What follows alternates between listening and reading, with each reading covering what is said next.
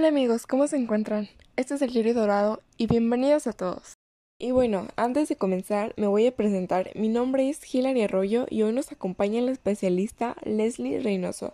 Recuerden que nos pueden contactar en nuestras redes sociales para que puedan elegir el tema de nuestra siguiente transmisión. Hoy les vamos a hablar sobre algo que ya lo hicimos muy independiente para nuestro día a día, que son las redes sociales. Y bueno, admito que yo también estoy al tanto del chisme de Juan de Dios y de todos los que han pasado en esta cuarentena.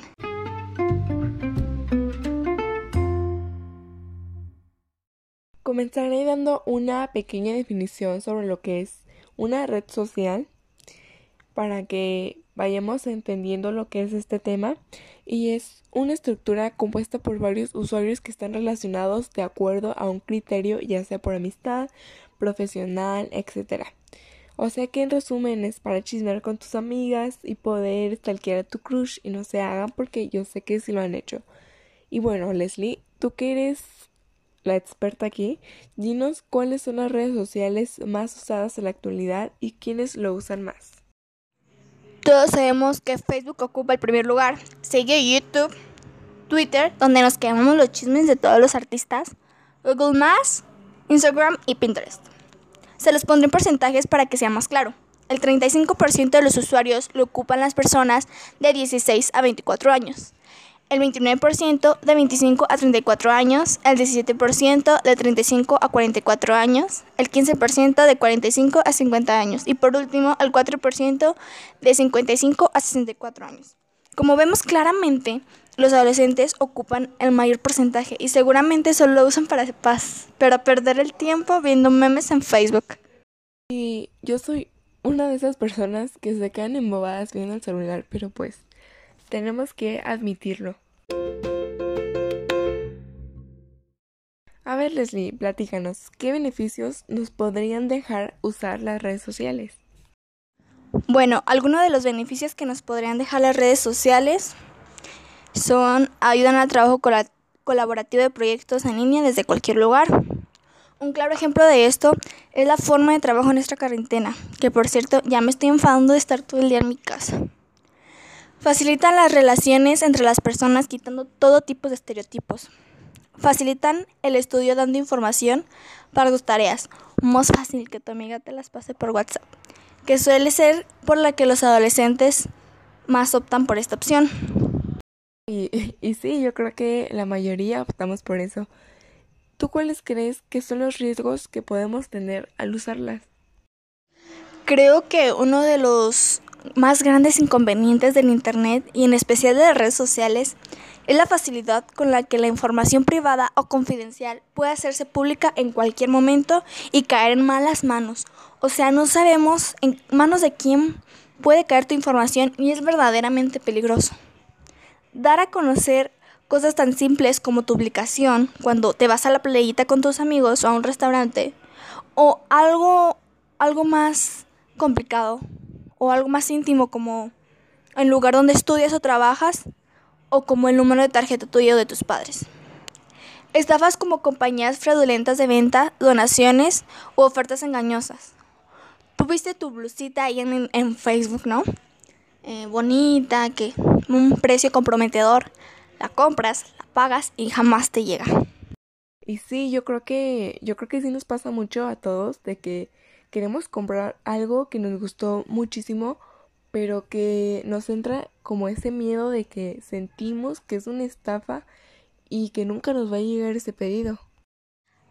Ah, sí, y casi se me olvida decirles que una cosa muy, muy importante es tener cuidado con tu material íntimo, con fotografías de desnudos o mensajes eróticos, como le ha sucedido en este tiempo a muchos artistas, como por ejemplo al Juan de Dios.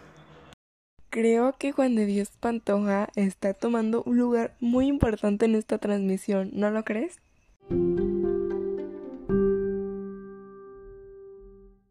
Bueno, me habías comentado antes de la transmisión sobre una chica que no tomó sus medidas preventivas en las redes sociales y tuvo una consecuencia que no se le desea a nadie. ¿Crees que nos podrías compartir esa historia, esa experiencia? Claro que sí, les contaré lo que les sucedió, pero quisiera mantenerla anónima por cuestiones de seguridad. Esta chica conoció por Facebook a un chico aparentemente amable y educado. Tenía todo lo que ella buscaba en un hombre, hablaban a diario, incluso hacían llamadas y videollamadas. Cuando quedaron en verse, él le dijo que la esperara en una banquita en una plaza a altas horas de la noche. Eh, se acercó una camioneta negra con el chico de Facebook conduciendo, mientras los hombres que iban atrás de él, de la parte trasera de la camioneta, quisieron llevarse a la chava. Lo que no contaban estos tipos o secuestradores era de que muy cerca del lugar habían unos policías y cuando se dieron cuenta rápidamente se fueron dejando a la chava malherida y tirada en el piso. Y así como estos casos, hay múltiples muy parecidos, incluso peores, como violaciones, secuestros y asesinatos. Por eso debemos tener el debido cuidado con las redes sociales.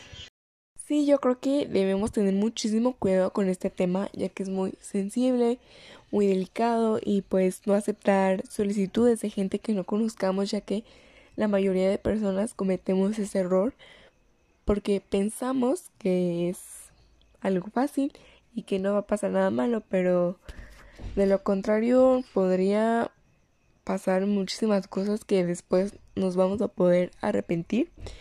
Pero bueno, muchísimas gracias por acompañarnos hoy en esta transmisión.